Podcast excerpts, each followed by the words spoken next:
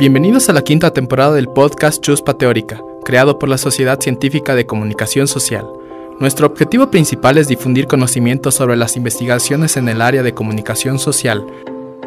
En esta temporada conversaremos con diversos investigadores y teóricos de la comunicación de Latinoamérica acerca de su opinión y pensamiento en torno a la comunicación y sus últimas investigaciones, conociendo además facetas personales de nuestros invitados. Entonces, comencemos. En este capítulo tenemos como invitada a Tania Lucía Cobos Cobos. Es comunicadora social y periodista de la Universidad del Norte, especialista en periodismo electrónico en la Universidad Pontífica Bolivariana. Es magíster en comunicación en el Instituto Tecnológico y de Estudios Superiores de Monterrey ITES. Es PhD en comunicación y periodismo en la Universidad Autónoma de Barcelona. Las áreas de interés de investigación son periodismo digital, comunicación digital, nuevos medios, animación japonesa.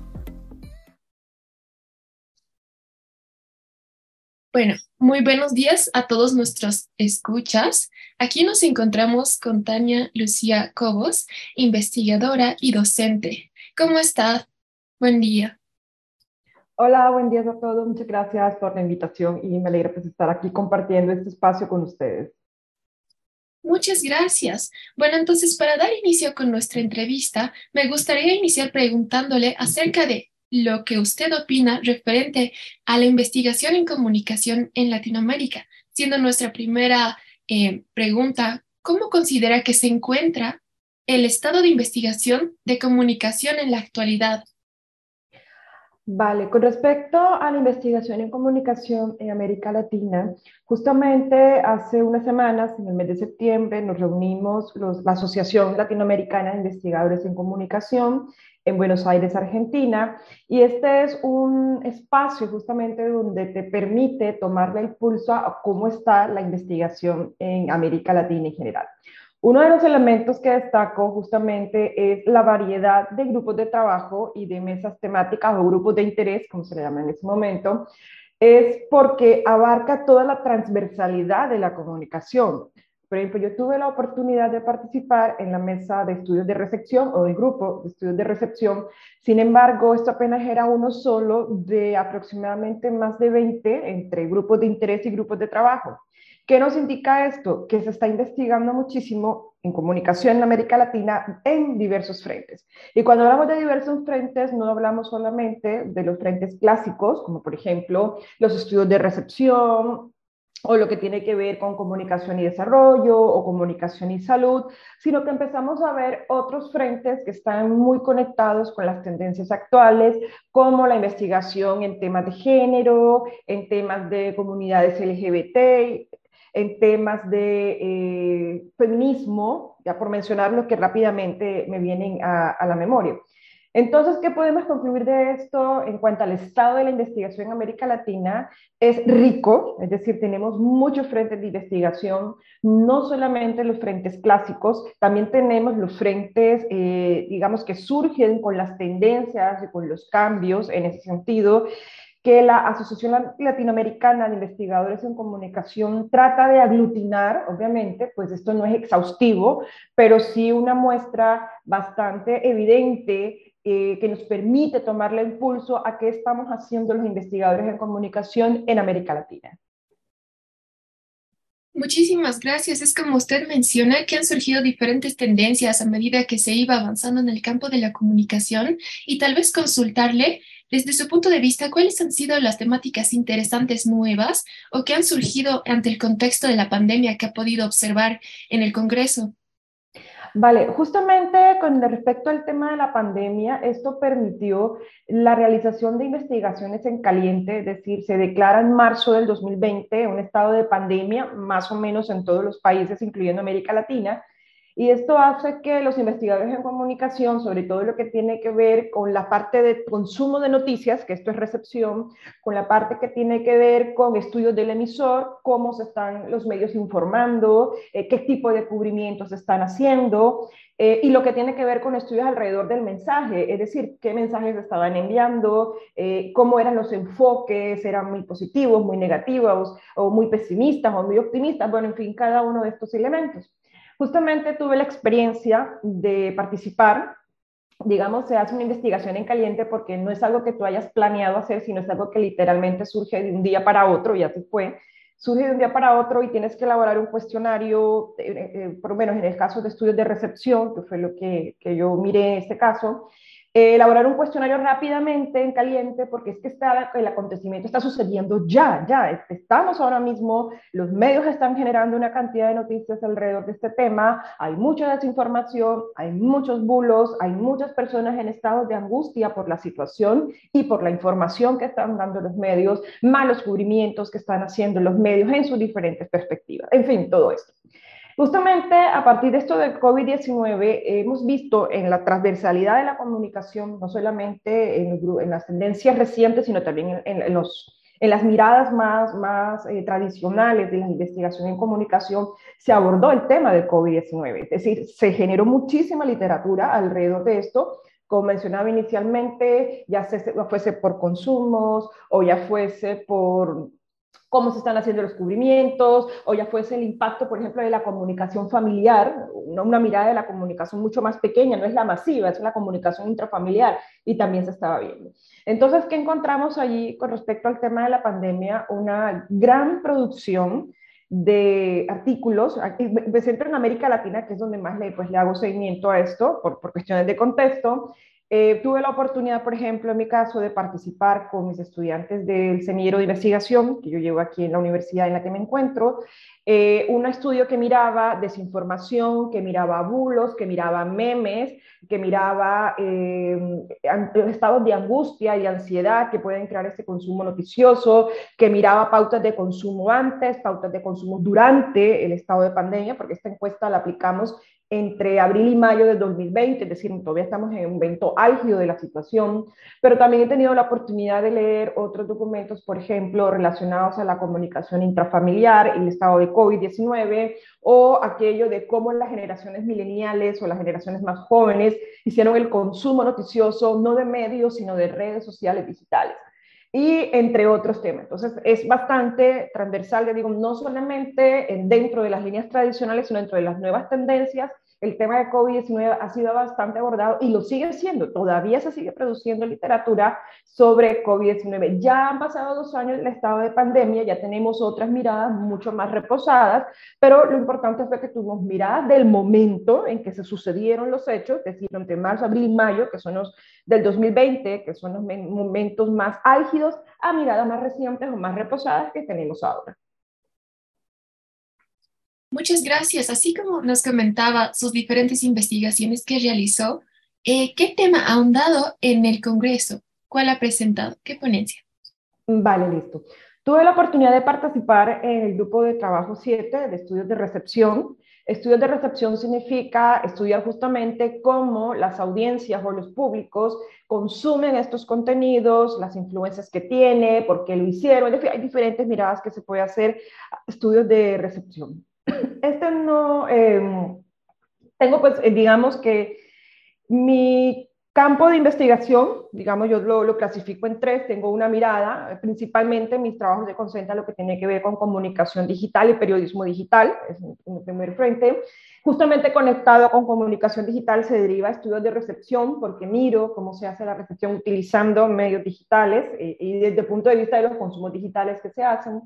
Y de allí se deriva también un tercer interés. Me gustan mucho los temas de animación japonesa, anime, manga y todo esto. Desde muy chica lo consumo. Entonces, digamos que tengo un poco de investigación, acción participativa, porque eh, consumo, soy consumidora de este tipo de productos eh, culturales orientales, pero también investigo en.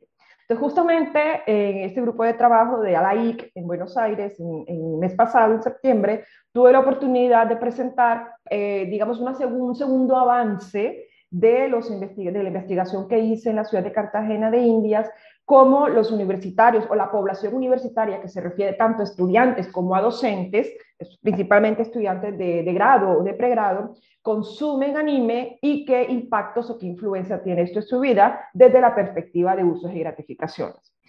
En el AIC 2020, cuando se celebró en Medellín, estamos en estado de pandemia, finalmente el congreso se hizo online, yo tuve la oportunidad de presentar por primera vez los resultados de esta investigación que se hizo en el año 2019, antes de la declaración del estado de pandemia.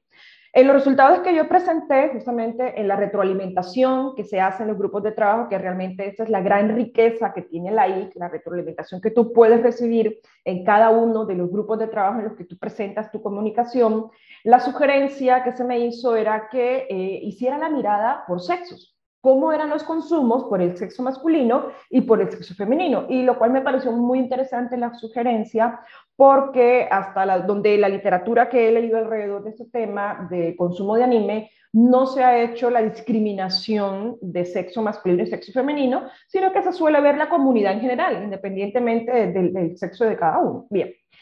Me pareció muy interesante la sugerencia que se me hizo en ese momento, de tal manera que la comunicación que preparé para la ley 2022 fue justamente una mirada desde la perspectiva del sexo, es decir, cómo eran los consumos femeninos y cómo eran los consumos masculinos.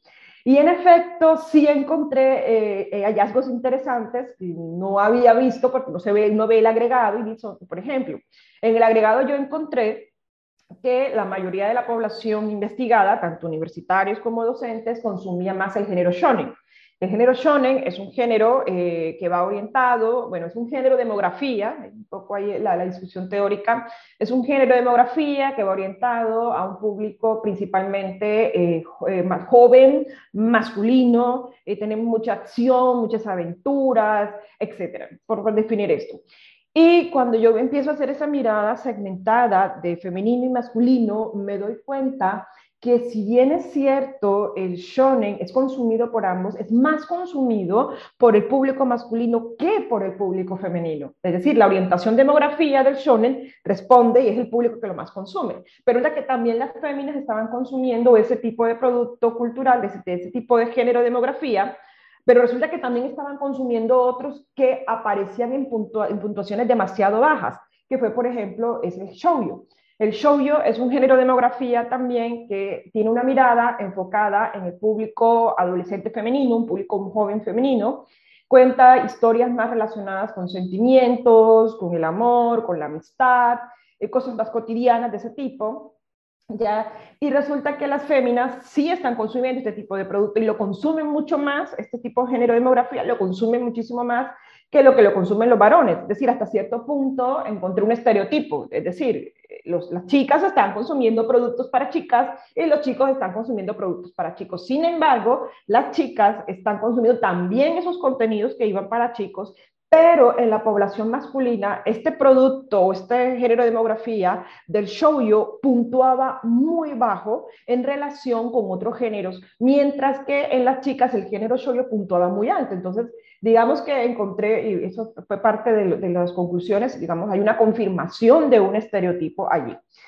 ¿Qué también encontré? Por ejemplo, eh, los chicos eh, consumen géneros conexos, como por ejemplo el mecha, que tiene que ver con robots, ya las chicas también consumen estos géneros, pero privilegian más el consumo del Magical Girls, por ejemplo, que es un subgénero relacionado con el shoujo.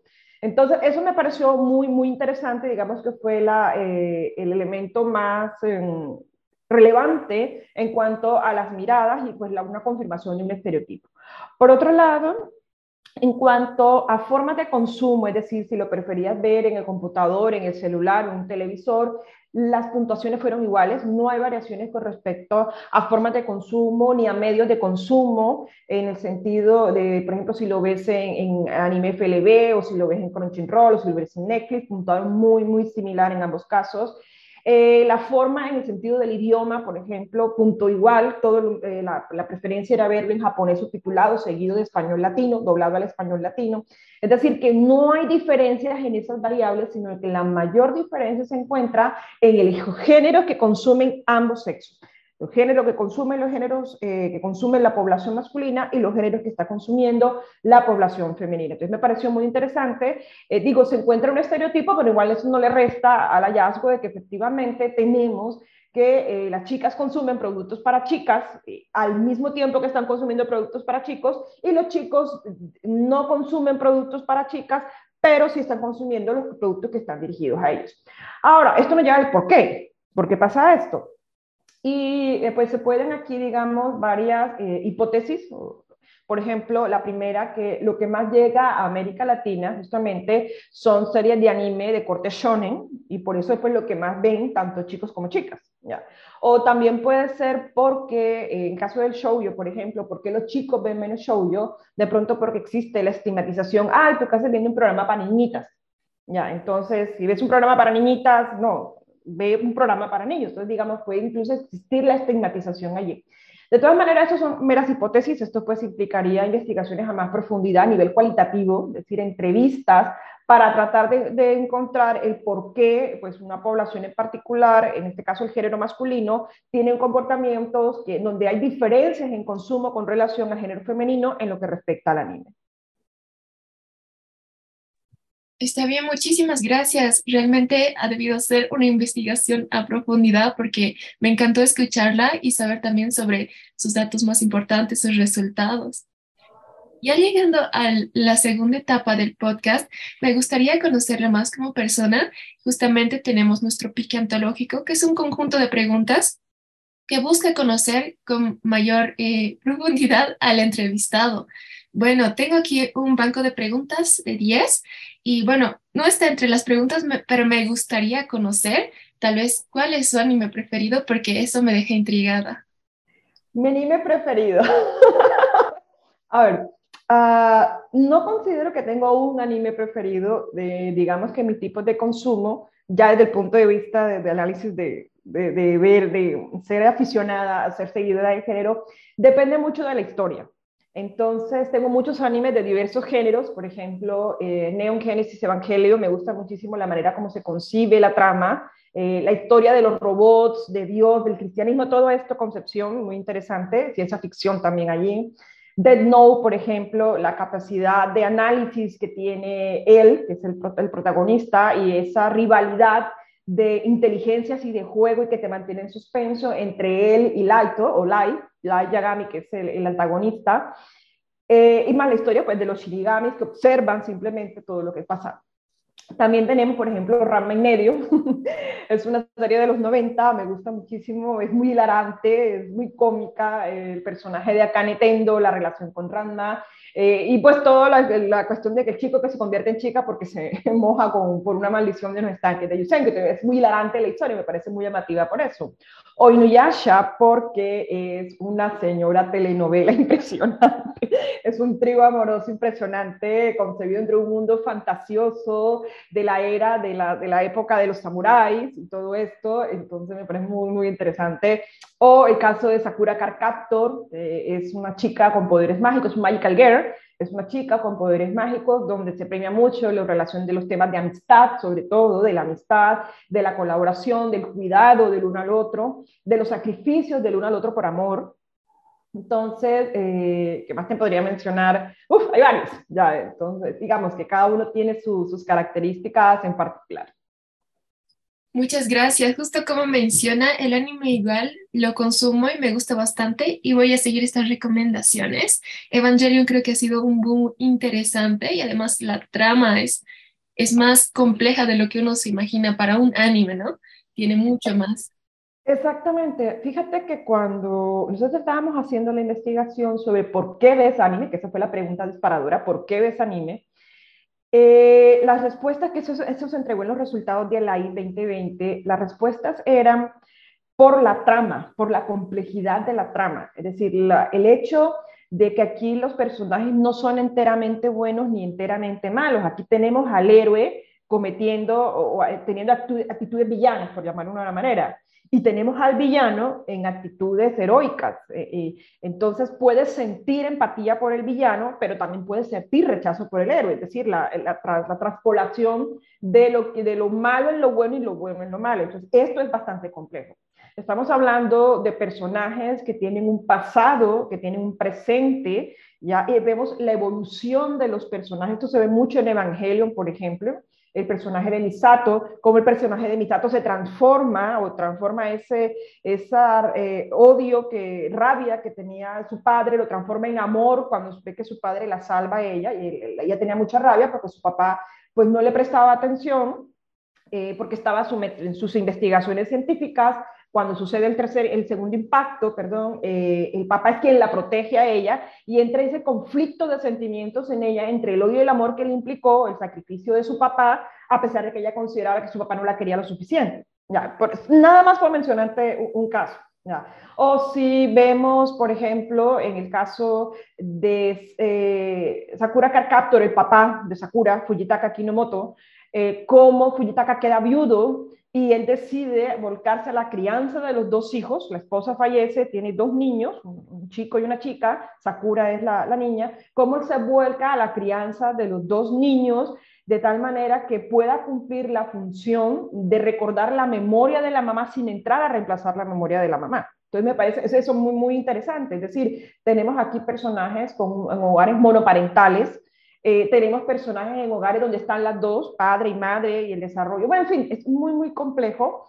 Esto tenemos también el, camino del héroe, por ejemplo. Esto lo podemos ver en el caso de Dragon Ball. Nosotros conocimos a Goku de niño, cuando Goku tenía su colita de mono, y vemos todo el entrenamiento al que lo somete el maestro Roshi pero Goku va creciendo, Goku crece y a medida que se va enfrentando con otros adversarios va adquiriendo experiencia. Y luego tenemos a un Goku adulto que es en Dragon Ball Z. Y ese Goku adulto es padre, tiene dos hijos, tiene Gohan, tiene Goten, ya eh, tiene eh, sobrinos, que es el caso de, de Trunks, puede decir que es un sobrino. En fin, entonces tú ves la evolución de los personajes eh, aquí y esto es algo muy llamativo para las personas también me decían eh, que la manera como los personajes reflexionaban o lo que pensaban los personajes hacen introspección, o sea, conversan consigo mismos, no está mal hablar contigo mismo, no está bien que hables contigo mismo porque te conoces a ti mismo. Y entonces vemos mucha introspección en el anime, muchos personajes que conversan consigo mismos sobre las situaciones que están enfrentando y la manera como deciden afrontarlas. Y, los, los investigados, los, los encuestados, perdón, nos decían, no, es que eh, eh, lo que hizo tal personaje o lo que dijo tal personaje a mí me pareció muy relevante y me ayudó a tomar una decisión en mi vida. Entonces también vemos allí como algunas personas veían en el anime una manera de recibir orientaciones con respecto a situaciones más o menos similares que estuvieran atravesando y que esto les presentaba respuesta. Otros nos decían que sentían que ver anime no implicaba una pérdida de tiempo, es decir, que sentían que no quemaban el tiempo viendo anime, sino por el contrario, que habían entrado a un espacio que si bien es de ocio y de esparcimiento, porque al fin y al cabo es un programa televisivo y te entretiene, también quedaban otros elementos de enseñanza. Nosotros veíamos en la investigación que si bien lo que más privilegia es el entretenimiento, por, mismo, por la misma naturaleza de su producto televisivo, el segundo elemento que marcaba en el consumo era la enseñanza. ¿Qué te enseñaba el anime? Y ahí, fuera de, lecciones de vida, ya también teníamos cuestiones relacionadas con incentivar el interés por el aprendizaje de la cultura japonesa, en general, las historias de los diferentes periodos japoneses, desde la era Taisho hasta la era Reiwa, que es la que estamos ahora, eh, aprendizaje sobre los deportes eh, diferentes que se ven practicados allí, el aprendizaje sobre eh, gastronomía, por ejemplo, muchos animes orientados a gastronomía, el aprendizaje de la gastronomía japonesa que se ve ahí reflejado en los animes, el incentivar el turismo, etcétera, etcétera y que de mayor o menor medida estos consumos de anime incluso pueden llegar a marcar decisiones en cuanto a qué dedicarte en tu vida. He conocido casos, eh, quizás el caso más conocido para mí es el de Mar Bernabé. Mar Bernabé es un traductor catalán y él empezó viendo Dragon Ball y empezó viendo lo mismo en los 90, eh, veía, leía manga en fotocopia, veía anime que se grababa en VHS y hoy en día Mar Bernabé es uno de los traductores de manga, traduce del japonés al, español, y parte de esas traducciones son las que nosotros consumimos en los mangas que Panini distribuye para América Latina. Ya, entonces, eh, es muy, muy interesante eh, esto de cómo incluso dependiendo de, esto puede convertirse para ti también en un camino de vida en cuanto a nivel profesional. Muchísimas gracias. Justamente es como mencionan, creo que en torno a este consumo del anime han surgido diferentes formas, nuevos sentidos, significados, identidades, estilos de vida, a tal punto así que te han ayudado, ¿no? Justamente creo, debo confesar que igual me vi un par de animes, Haikyuu, tal vez Kuroko Basket, entre otros, que sí, mm, es como menciona, que te ayudan no solo a tomar decisiones, sino la reflexión, la te adueñas y la inicias a hacer por ti mismo. Muchas gracias. Entonces, tal vez le lanzo aquí las preguntas. Puede elegir un número del 1 al 10 y esa va a ser la pregunta del pique antológico. 5. Mm, Perfecto. El 5. Si vivieras del arte, ¿qué tipo de obras crearías? De hecho, me gusta escribir. me gusta escribir. Eh, he escrito eh, mis cuentos, me gustan mucho los temas de ciencia ficción. Eh, de hecho, mi primera obra, por llamarlo de alguna manera, es una colección de fanfiction de Rama y medio. Se llama Siete años, siete historias, fanfiction basados en el anime de Rama y medio. Digamos que esa fue mi primera escuela entrenamiento serio para la escritura de ficción. Después de estos fanfictions que están colgados en fanfiction.net, igual están en, mi blog también, eh, empecé a escribir mis propias historias, eh, mis propios cuentos, sobre todo el tema de ciencia ficción.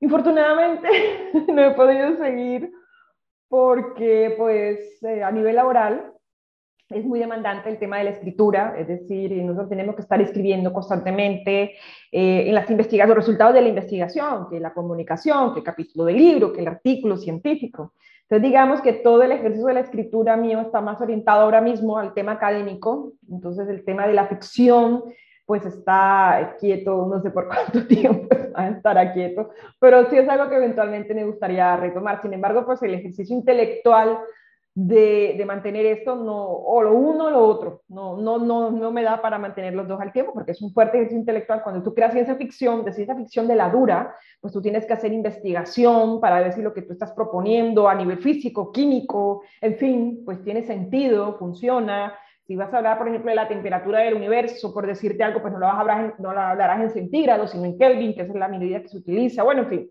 nada más por mencionar un ejemplo. Entonces, sí, me gusta mucho la escritura de ciencia ficción. Ojalá pudiera vivir de eso.